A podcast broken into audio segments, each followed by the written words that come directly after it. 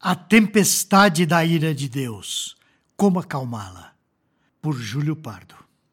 Em Marcos 4, lemos que Jesus e seus discípulos atravessaram o mar durante uma tempestade. Este relato está no Evangelho de Marcos, no capítulo 4, nos versículos de 35 a 41.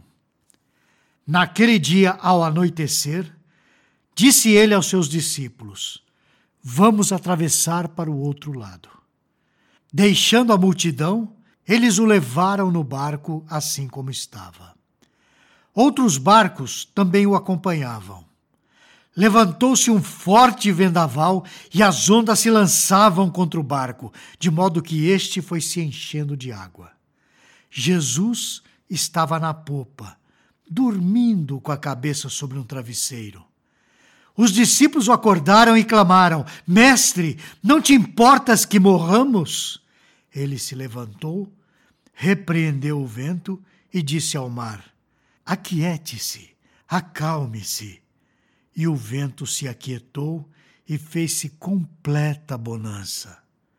Então perguntou aos seus discípulos: Por que vocês estão com tanto medo? Ainda não têm fé?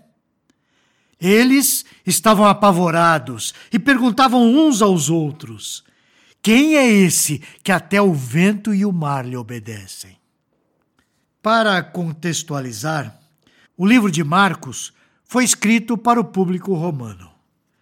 Marcos enfatiza em todo o evangelho a sabedoria e o poder sobrenatural de Jesus, a fim que os romanos entendam que a morte na cruz, mal vista por aquele povo, não é capaz de diminuir o ser de Jesus.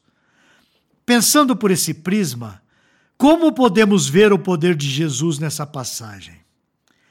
A primeira coisa que chama atenção é o fato de que, numa tremenda tempestade, Jesus dormiu, como narra o versículo 38. Lembro que, quando criança, na Copa de 2002, as pessoas ficavam impressionadas como eu dormia tranquilamente durante os jogos da madrugada, com aquele monte de fogos e barulho. Agora, imagine uma situação onde temos, além do barulho da natureza, homens gritando, um barco mexendo, água gelada batendo nas costas. Ainda assim, foi necessário que os discípulos acordassem Jesus. Jesus tem um controle tão poderoso sobre a natureza que nada o assusta. Ele é o Criador de todas as coisas e ele sabe, como ninguém, com o que está lidando. Duas coisas interessantes aparecem no final do versículo 38. Primeira, mesmo fora de controle emocional, os discípulos não perderam a reverência por Jesus. Eles o chamam de mestre. Quando estamos aflitos, no susto, revelamos o nosso real respeito pelas pessoas. Quantas vezes já ofendemos pessoas próximas por estarmos de cabeça quente? Aqui, nem mesmo a ameaça da morte fez com que os discípulos desrespeitassem Jesus. Segunda, Jesus não se ofende com a pergunta: Não te importa que morramos? Que parece mais uma acusação. Jesus conhece as nossas aflições e não se surpreende nem se ofende com a forma como às vezes nos dirigimos a Ele.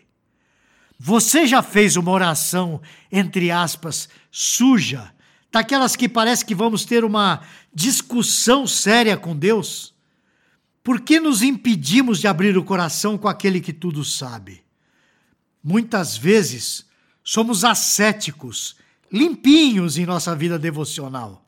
Falamos com Deus como se estivéssemos numa entrevista de emprego, onde procuramos falar sobre aquilo que não nos compromete. Deus nos chama justamente para falarmos sobre aquilo que nos compromete.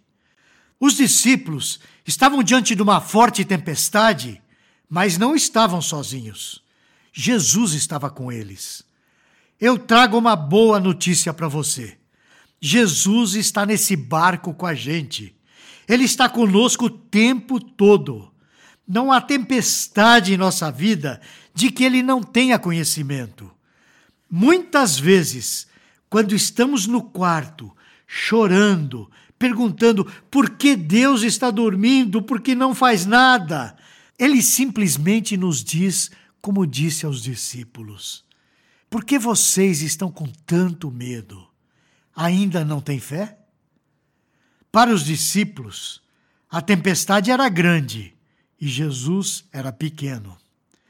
Quando engrandecemos as dificuldades, inflando-as até criar uma tempestade maior do que a real, ao mesmo tempo, estamos diminuindo a imagem de Deus que temos em nosso coração. Eis uma afirmação certeira de Ed Welsh.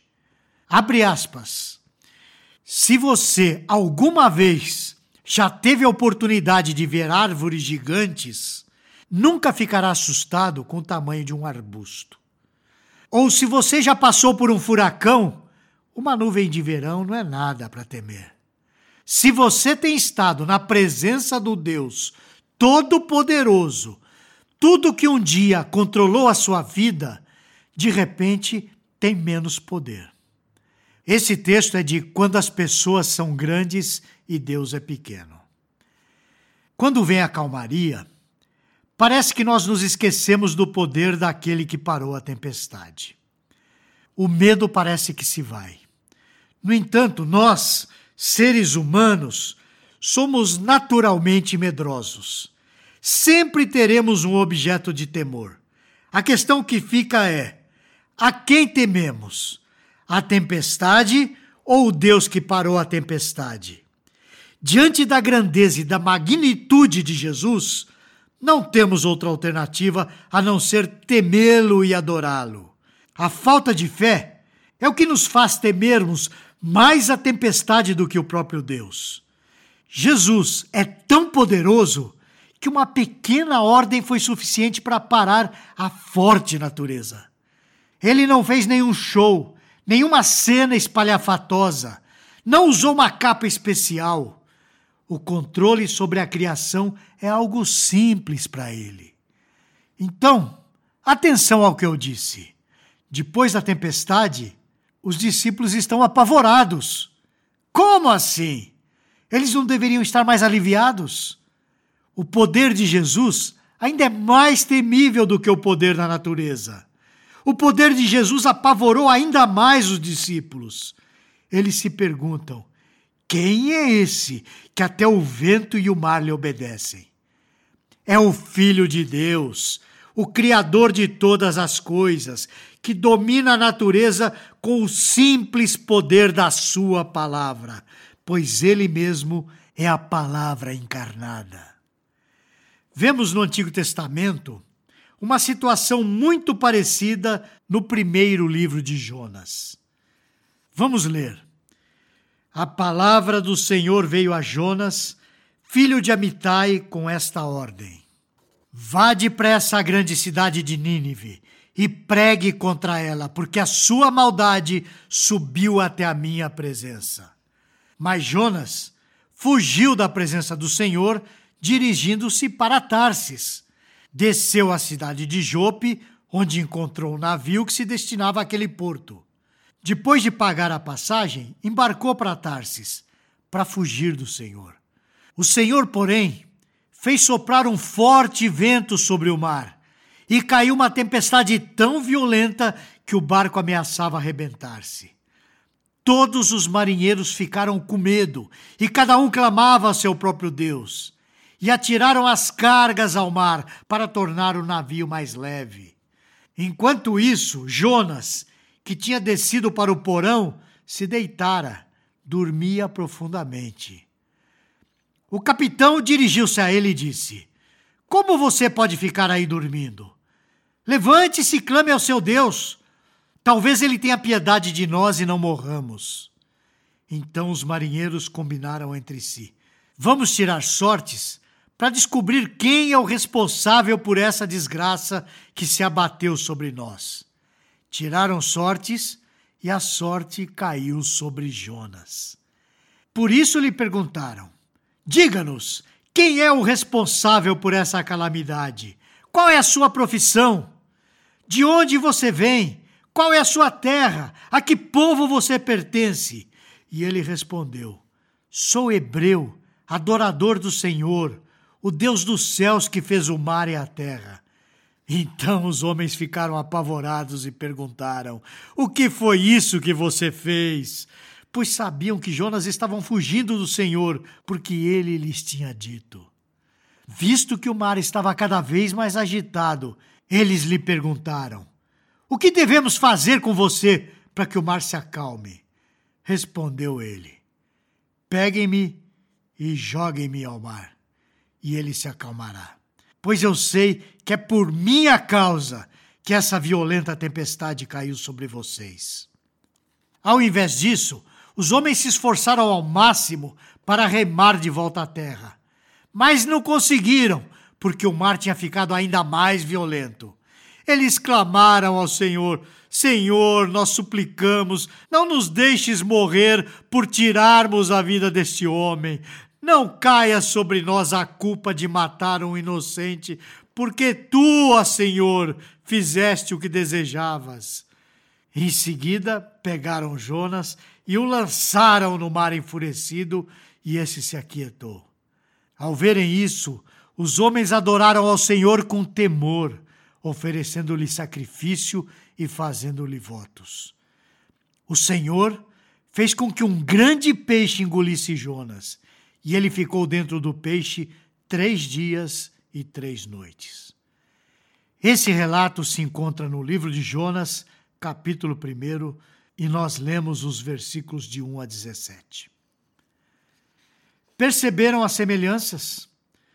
Tanto Jonas quanto Jesus estavam num barco, dormindo, quando a tempestade veio até eles. Os tripulantes, assim como os discípulos, clamaram: Não vai fazer nada. Além disso, tanto Jesus quanto Jonas foram responsáveis pelo fim da tempestade. No caso de Jonas, foi preciso que o lançassem ao mar para que a tempestade se dissipasse. Era como se o profeta estivesse dizendo: é necessário que eu me sacrifique para que vocês vivam. Será que eu estaria forçando a barra nessa ligação?